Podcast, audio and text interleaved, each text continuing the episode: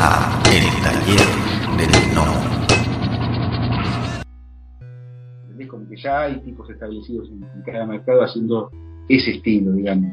Caer de afuera queriendo hacer lo mismo, a veces puede ser peligroso, no sé. Ok, perfecto, mi estimado. Y a todo esto, ¿cuál es el pro eh, cuál es el pro eh, uno? ¿Cuál es el proceso creativo que tú que tú llevas de, del momento en el que recibes el guion hasta que terminas una página y cuántas cuál es tu rate de páginas al día? ¿Cuánto cuán, cuántas páginas tú es tu, tu normal para trabajar? Mira, el, el, proceso, yo soy muy, este, muy fana de generar procesos de laburo porque la historieta es como que es un esfuerzo muy sostenido en el tiempo, es bastante metódico, entonces este, me gusta tener una disciplina y, además tengo que saber cuánto voy a tardar con cada proyecto porque tengo clientes, tengo que cumplir con editores, este, entonces bueno, de alguna forma es bastante controlado. Primero hago un boceto de, después de una buena lectura de guion, parcelo en el guion los cuadros y las páginas y ahí voy a, un boceto chiquitito que es muy parecido a cómo hacía historieta cuando yo era chico, ¿no? Dibujando así a lo, este, boceto rápido, primero haciendo una discriminación de cuánto espacio en la página va a llevar cada cuadro, este, y después, bueno, en cada, en, en, en cada toma elegir desde dónde, dónde voy a poner la cámara, en qué elementos, dónde van a ir los globos, quién habla, quién habla primero y demás, una idea de cómo componerlo. Me gusta pensarlo de manera cinematográfica, a pesar de que no es tan directa la, la, la, la relación entre el cómic y, el cine. Como a mí me gusta el cine, me gusta de alguna forma tomar las decisiones fantaseando con, es, con esas armas del cine. Y este, después de eso pongo los negros para, para, para establecer en esos bocetos la dirección de la vista, hacia dónde, hacia dónde se va a ver. Y eso ya, ya me da como una idea general del, del ritmo, este, del, del, ritmo que va a tener la, la, narración, que es importante, bueno, y, y, la claridad que va a tener, ¿no? porque al no estar definido el dibujo veo la claridad del relato ahí, que, que puede funcionar y que no. Incluso hasta alguna pose puede llegar a aparecer, pero bueno, no me meto en ese quilombo. Este... Después eh, voy al lápiz, que es como ya otro mundo, que ya es el plantado, una, parte, una cosa más técnica, obviamente siempre teniendo este boceto. En, eh, es, el boceto este es el norte. Una vez que tengo el boceto, ya tengo una idea de todas las decisiones que tengo que tomar, digamos. Yo sé que si el boceto funciona para mí, eventualmente la, la página me va a funcionar.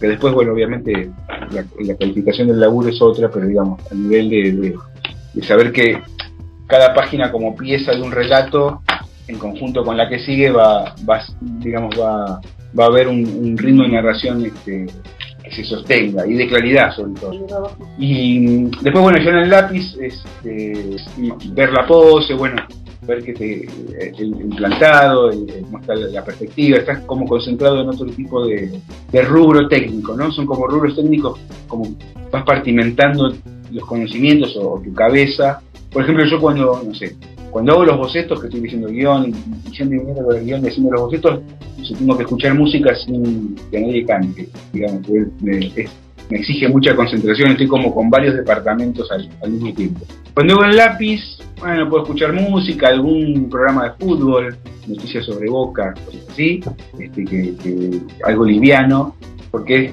se ve que estoy como en un rubro técnico más, más este, menos abierto, más cerrado a, lo que es el dibujo, la anatomía y la, las poses, bueno, después este, la parte de vestimenta, porque son muchos rubros, ahorita es, este, uno no se da cuenta, pero son muchos rubros conviviendo, este, en, mucha toma de decisión en, el mismo momento.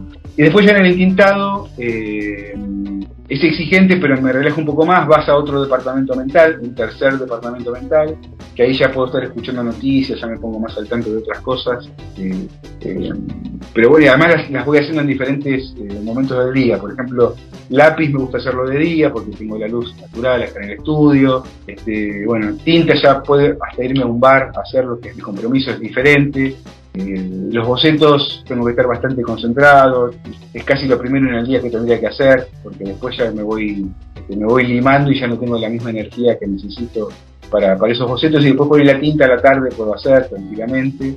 Y después, bueno, como último paso, el color, este, que es otro departamento diferente, que eso sí, porque lo puedo hacer más a la tarde-noche, este, con otro tipo de concentración, más un poco más relajado, si se quiere. No estoy diciendo que una cosa sea más fácil que la otra, pero sí el proceso mental de las elecciones que tenés que tomar, el boceto es el más exigente, si, si además son guiones entreverados, a veces hasta termino con un poquito de dolor de cabeza, como decía, muy exigente Ahora estoy haciendo uno para Francia, para chicos, que es bastante exigente el guion.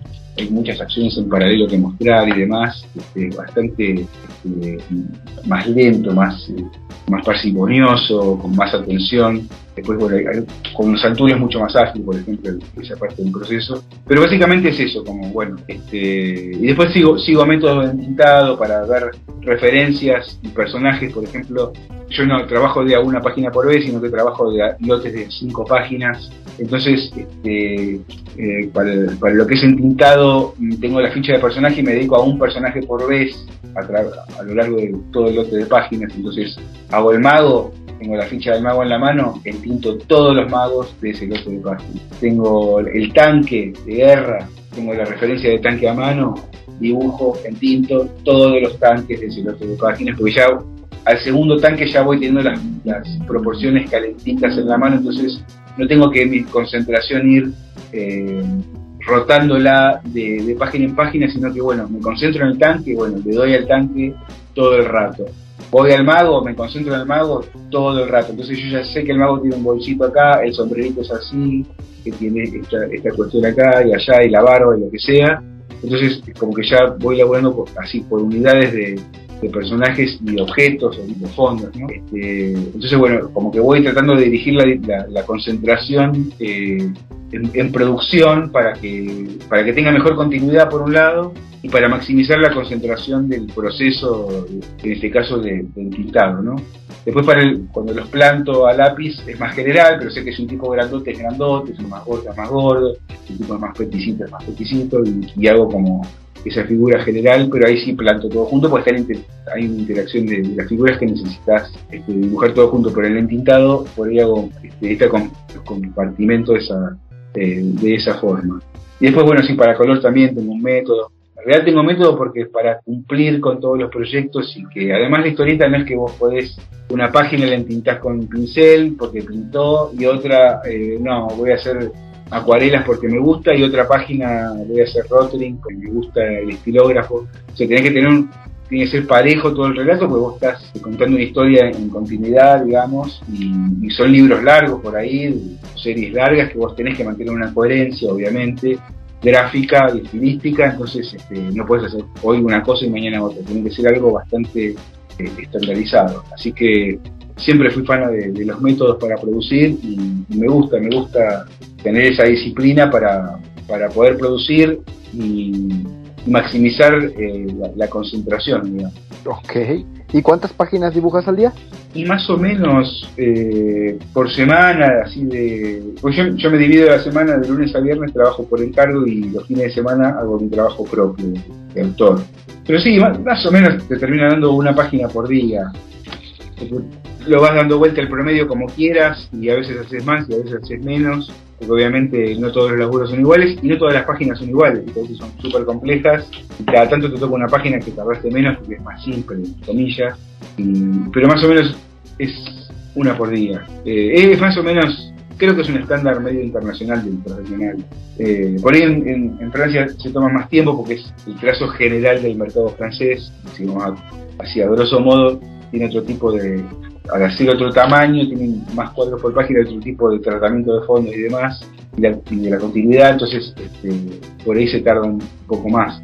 Pero en general, este, el gran promedio termina dando una página por día. Por ahí me da un poquitito más, pero yo nada, tengo familia, tengo cosas que hacer, o sea, a veces o vas a un evento, entonces tres días no laburás, entonces el promedio que te termina dando es una página por día más o menos.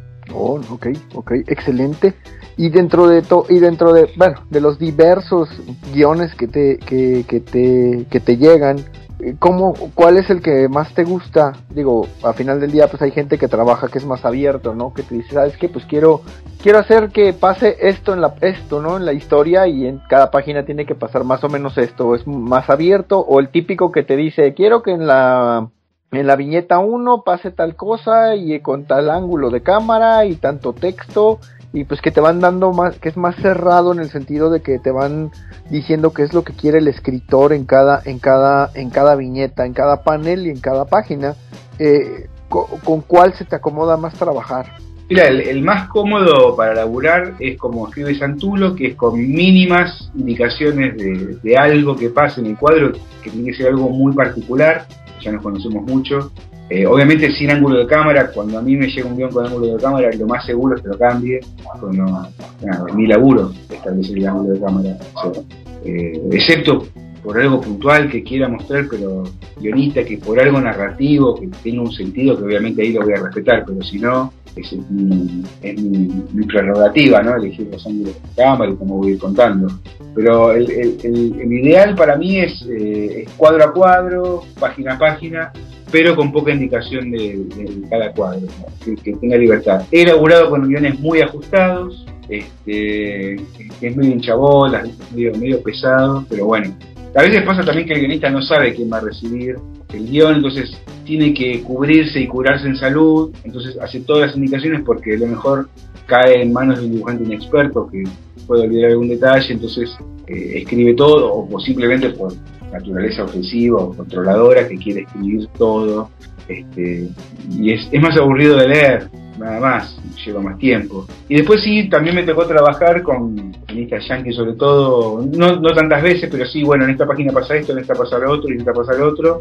Y ahí también me gusta, este, tiene que ser un tipo de relato particular, historia, a mí me tocó historias más livianas, más de lectura, que yo me, gusta agregar cosas. Es un consejo de, de Rizzo, de Eduardo Rizzo, el dibujante argentino, eh, que es eh, el, guion es un punto de partida, ¿no? que ahí el dibujante es donde tiene que empezar a proponer, cuanto más proponga mejor, y siempre es bienvenido, cuando uno agrega y se suma a la parte creativa, siempre es bien recibido, y sobre todo en esos guiones tan abiertos, este, me gusta este, por ahí jugar con acciones secundarias o con detalles, cositas que se van agregando que no están marcadas en el guion, pero que, este, que, se reciben bien, porque en general el guionista que escribe así es desaprensivo, entonces va a recibir bien alguna propuesta que vos, que vos le hagas para agregar algo que funcione eh, en, la escena y darle algún tipo de color extra. Así que me, me tocó de todo, básicamente.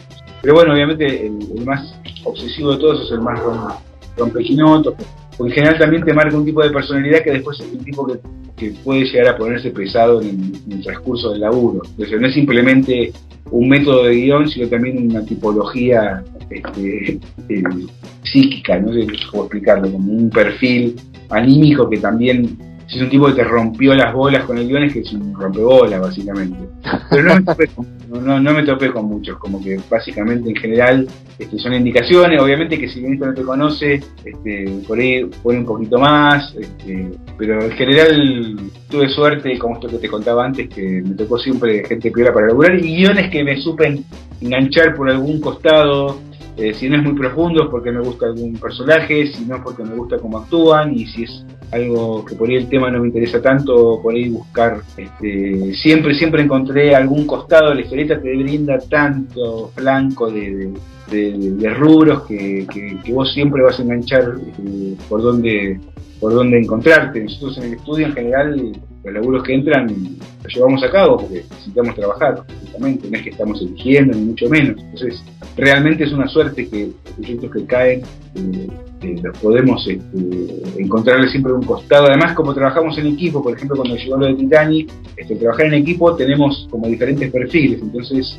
eh, esta, esta juvenil de Scholastic de, Titanic, por ejemplo, mm, tenemos un lapicista que es Gervasio, uno de mis socios, es muy bueno para la ambientación histórica. Entonces, bueno, obviamente eh, en ese trabajo yo hice los bocetos, porque para hacer el ida y vuelta en inglés más, más fluido era, era más fácil para esa parte del laburo, pero después los lápices y, la parte de, ambientación y demás la generó Gervasio y yo después de eso lo, fui intentando y Carlos, que es el otro, Carlos Saón, que es el otro socio, eh, bueno, por una cuestión de producción en, ese se dedicó a los fondos y así fuimos eh, produciéndolo. Este, entonces siempre, digamos, eh, el perfil del estudio también que es bastante amplio nos permite eh, no tener limitaciones a la hora de aceptar laburos y, siempre la historieta te permite engancharte de, algún, de algún costado, ¿no? Ok, oye, y a todo esto, ¿el trabajo lo hacen, eh, todavía lo hacen de manera tradicional o, lo hacen o hacen digital? Mira, en el estudio tenemos a Gervasio y yo, digamos, trabajamos en papel y, por ejemplo, y bueno, la, tinta también de manera tradicional, el papel a mí me gusta, me gusta el laburo con luz natural, me gusta el contacto con los materiales, el ruidito de la pluma, el pincel, o sea, me sigue gustando eso, pero por ejemplo Carlos Aón la, trabaja en, digital totalmente y por ejemplo algunos trabajos eh, por ahí ahora estamos haciendo para, Francia, por ejemplo, el lápiz lo hace de Gervasio y yo hago la tinta en digital. Para algunos trabajos, una cuestión de mecánica laboral este, y algunas pocas cosas para Estados Unidos me tocó hacer tinta digital. Pero cuando lo puedo elegir, este, más del 90% de mi laburo es usando papel este, tradicional. Y Gervasio también este, papel. Obviamente después se retoca, alguna cosita, obviamente en computadoras es, pero a mí eh, me, también me, genera una cuestión anímica estar todo el día enfrente de la computadora, me, siento un contador, no un dibujante. Buena anotación, ¿eh? Buena anotación. Me gusta estar con la luz natural o, llevarme las páginas por ahí a un bar una tarde y, trabajar en un bar o por ahí. Eh, a veces trabajo en mi estudio, pero como el estudio está en mi casa, por ahí me voy al living y en la, cosa, en la mesa del living me pongo a dibujar un rato. Me gusta todavía el contacto con, con los materiales, pero eh, obviamente el, digital hoy día me parece que no, hay ninguna diferencia, lógicamente tiene muchísimas ventajas también, por supuesto. Sí, sí, es que, bueno, son maneras eh, diferentes de trabajar, cada una tiene sus ventajas y pues ya, o sea, ahí sí es a, a, cómo se acomode cada, cada uno, ¿no? Para trabajar. En el día trato de laburar las horas de día, de la mañana y de día, donde hay sol, en dibujar, dibujar, dibujar lápiz, dibujar tinta, este, y después a la tarde, cuando ya baja un poco la luz, me voy a la computadora y ahí sí hago todo el color, toda la parte del color en la, computadora. Pero si tuviera que estar todo el día en la computadora, como que ¿viste? genera un cierto tipo de pequeña depresión estar las horas que estoy laburando todas frente a una pantalla eh, no es lo que elegiría. Más allá de que me gusta la, pluma y los pinceles, este, pero bueno, esto puede cambiar, ¿no? no es fundamentalismo, ni siquiera es lo que yo pienso que todo el mundo tiene que hacer. Este, porque hay métodos muy también interesantes a laburar simplemente en digital, solo o todo en digital. Vos podés ir haciendo todas estas eh, etapas de laburo, las podés ir haciendo una encima de la otra, es muy interesante. Este, pero bueno, por ahora me tocó, dicho todo esto, ayer me compré una tableta nueva para trabajar más grande, tableta digital, o sea que no es que estoy negado a eso. De hecho ahora el trabajo para Francia va a ser una larga serie de páginas eh, a tinta y todo en digital, así que me quedan horas de depresión por delante. Pero digamos, no es que estoy negado al método. Un gusto que puede cambiar, todo gusto puede cambiar. claro, claro. Sí, pues es que al final del día, pues es también muchas veces. Eh, estoy yo en esto que voy a decir estoy un poco en desacuerdo, pero mucha gente dice es que pues tienes que adaptarte o morir, pero es que muchas veces, hasta por la cuestión eh, de tener el original en mano, ¿no? O sea, de decir, eh, de que tengas lo que, lo que trabajaste. Y hasta por cuestión, si lo quieres ver, hasta económico, ¿no? Porque no es lo mismo pues sí, compras el original digital y pues puedes vender 20, ¿no? Pero no es lo mismo de que tengas el original de la página a lo mejor colgado ahí en, en, la, en la, sala, en la oficina. Eh, como que como que tener esa, esa cuestión física te da ese extra, ¿no? Sí, mira, en, en, mi caso yo no tengo una gran estima por mis originales. Realmente no les doy, no tengo ese fetichismo porque no... Sí me gusta tener originales de otros colegas, me encantan los guardo, los atesoro, tengo por fortuna varios, pero los míos propios como que los archivo, no, es que tengo un interés por conservar ese papel, es simplemente que en el proceso de laburo me gusta que me dé la luz natural, me siento como este, muy a gusto con la sensación física de la, superficie de la pluma y eso. Este, no, sé si este, es algo que, digamos, como que no te adaptaste a lo nuevo y que todo tiene que ser eh, digital. Eh, porque no, en general lo digital también está buscando un efecto analógico, porque si no serían todos vectores, todos se pintarían igual, no, es así. O sea, se está, viste, continuamente están sacando pinceles a ver cuál es más parecido a un trazo análogo, o sea que hay una búsqueda también de, que sea eh, una búsqueda de, lo natural a través de lo digital. Está bien también, o sea que no, sé si una cosa anula la otra. Eh, no, es decir, yo tampoco veo que pueda producir más y mejor por hacerlo digital. Eso es lo que pienso hoy. No, no, no veo una, este, veo ventajas y desventajas y elijo un sistema, pero este, no creo que yo esté en desventaja por usar papel, por ejemplo. Si yo viera que estoy en desventaja por algo, por ahí lo pensaría más seriamente, pero no, no, no creo que usar papel para mí sea una desventaja. En cambio, para mí, eh, no sé, para mi carácter humano, estar todo el día en una pantalla, eh, hoy día es negativo. porque además tengo acá en mi estudio la pantalla contra la pared y tengo la mesa del tablero contra un vidrio que da afuera. Entonces, veo el cielo todo el día. Es una cuestión muy personal, ¿te das cuenta? O sea, es algo absurdo querer imponérselo a otro, pero en general como, artesano no veo que haya una desventaja en hacerlo digital porque no es, no es más rápido, no veo que sea más rápido. Ahora, si el día de mañana, después de hacer, este, por ejemplo, su trabajo para Francia, veo que es mejor o es más rápido y una ventaja clara, bueno, puedo cambiar de, idea. Pero hoy día, eh, para mí, son sistemas parejos que los puede definir el gusto, esa es mi opinión. Ok, no, y luego también hay mucha gente que opina, ¿no? Bueno, que opina y piensa que porque ya lo haces digital, ya la computadora lo hace todo, ¿no? Es que lo hiciste digital, pues sí, pues es que eh, es mucho lo del problema que mucha gente que ve con lo del diseño, ¿no? Es que lo vas a hacer en la computadora, ah, pues es que ya casi ya está hecho, pero no no lo ven por ese lado de que pues simplemente, simple y sencillamente es una herramienta, ¿no? La, persona es la que la que le pone el, vaya, el, feeling, el, trabajo. Hay, hay, un fenómeno que es este de las redes, muy de las redes. Yo lo sigo mucho a Ariel Olivetti, a quien tengo el honor de conocer personalmente y, y verlo bastante seguido. Es un ídolo de toda mi vida y tuve la fortuna, una vez más, me lo dio la historieta de conocerlo personalmente y compartir algún asadito, alguna cosita, y amigos en común. Y, veo que en las redes le preguntan mucho qué pincel usa, qué pincel usa. Eh, yo lo que haría es estudiar con Olivetti, o sea, eh, porque está en, está en la cabeza el dibujo, ¿viste? No está en, el pincel o, en la herramienta. ¿entendés? Olivetti va a ser Olivetti dibujando con virome, con lápiz, con un carbón en la mano, porque su dibujo está en su cabeza, no en la herramienta o en el, en, eh, el, en el, pincel de computadora, en qué programa hace el volumen. El volumen él lo tiene en su cerebro, él lo visualiza en su cabeza, no está ni en su mano ni en, su, ni en la herramienta que usa. Entonces a veces se exagera un poco este, y es un vicio un poco de decir, bueno, ¿qué, qué pincel estás usando? Y vos después hay tipos que usan el pincel del, año 97 del Photoshop y hacen maravilla. No está. O si no, yo me compraría también, que me compraría la Cinti y que pensaría que podría dibujar como Olivetti. Y no es así, o sea, no es, nunca es la herramienta, nunca es la herramienta dibujo está en la cabeza, es tremendo, este, es lo que vos alimentes, por eso eh, hay tantas variedad de dibujantes y estilos y es tan personal, porque está, está en la cabeza, si estuviera en la herramienta estaría todo mucho más circunscrito. Este, eh, tenemos que tener esa, eh, hay que desterrar un poco la, idea falsa de que el estilo, el resultado final gráfico va a depender del, depende muy poco de la herramienta. Después sí, por ahí con un colega le puedes decir qué método que estás usando, pero está en la forma, está en la forma en que va a agarrar el lápiz.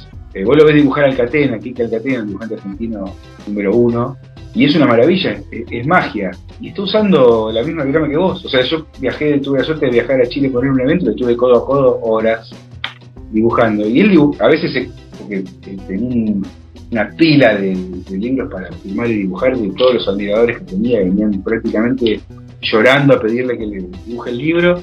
Y él de repente eh, se quedaba sin marcador y me le prestaba mis marcadores, y él usaba mis mismos marcadores, él hacía era una maravilla, ¿viste? la magia. Entonces, obviamente que nunca es la herramienta. Pero bueno, sí está difundido el pensamiento mágico que vos, accediendo al dato de qué eh, colección de pinceles digitales tiene tal dibujante, que vos te vas a acercar a ese estilo, es casi pensamiento infantil, pero bueno, no, no, no funciona, está totalmente demostrado, sí, está, está, está en la cabeza.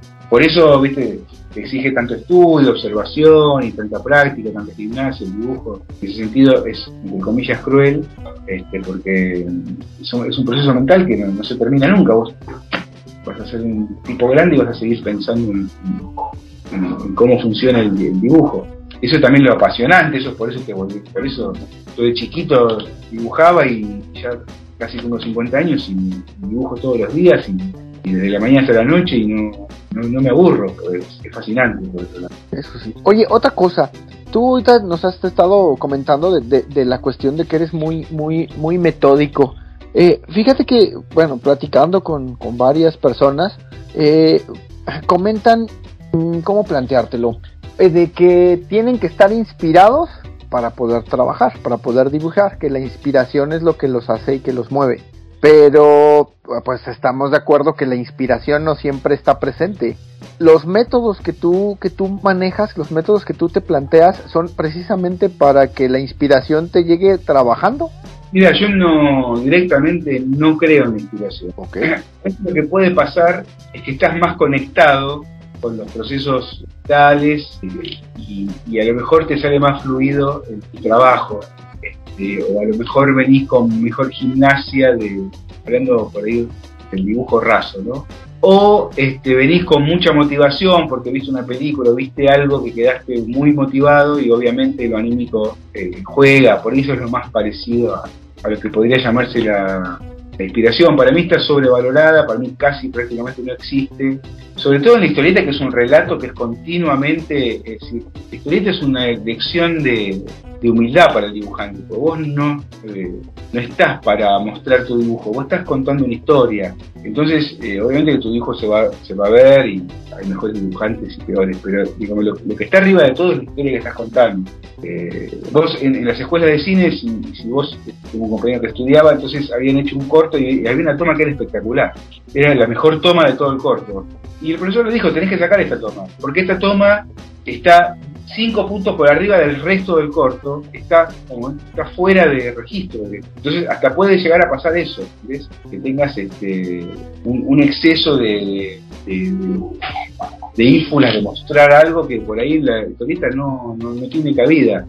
Entonces, eh, más allá de esto, si lo que lo puedes trasladar, sacar historieta que es más compleja o tiene esa complejidad, a la ilustración lo mismo, eh, más si sos profesional, no, no, puedes estar esperando estar inspirado. Lo que sí te pasa a veces es que estás más conectado por ahí, el otro día yo estuve repasando unas cuestiones de anatomía, qué sé yo, pues estuve estudiando con un profe, buenísimo, acá en Argentina, Juan Baeza, le mando un saludo, si lo escuchas esto alguna vez. Entonces, como quedé como muy manija con la anatomía, entonces estaba como este, haciendo un repaso. Y ese día que hice el repaso, estaba como ultra conectado, o me parecía que yo estaba ultra conectado y con cierta facilidad para encarar la figura. Entonces, bueno, le metí como loco a la figura y me sentía satisfecho. Y días después se ve que me desconecté y me empezó a costar todo, ¿viste? Y, bueno, complicado y borrando y meto de vuelta y borrando y menos fluido.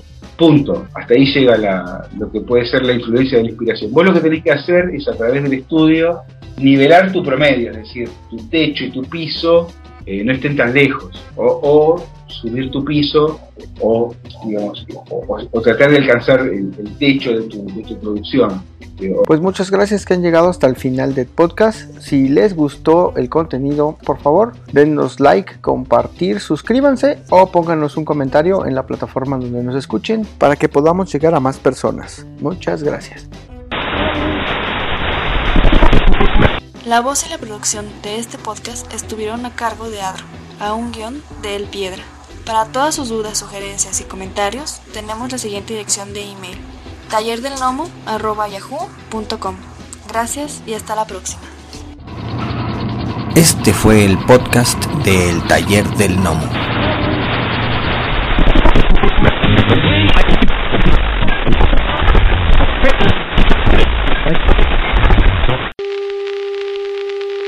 For the next 60 seconds, this station will conduct a test of the emergency broadcast system. This is only a test.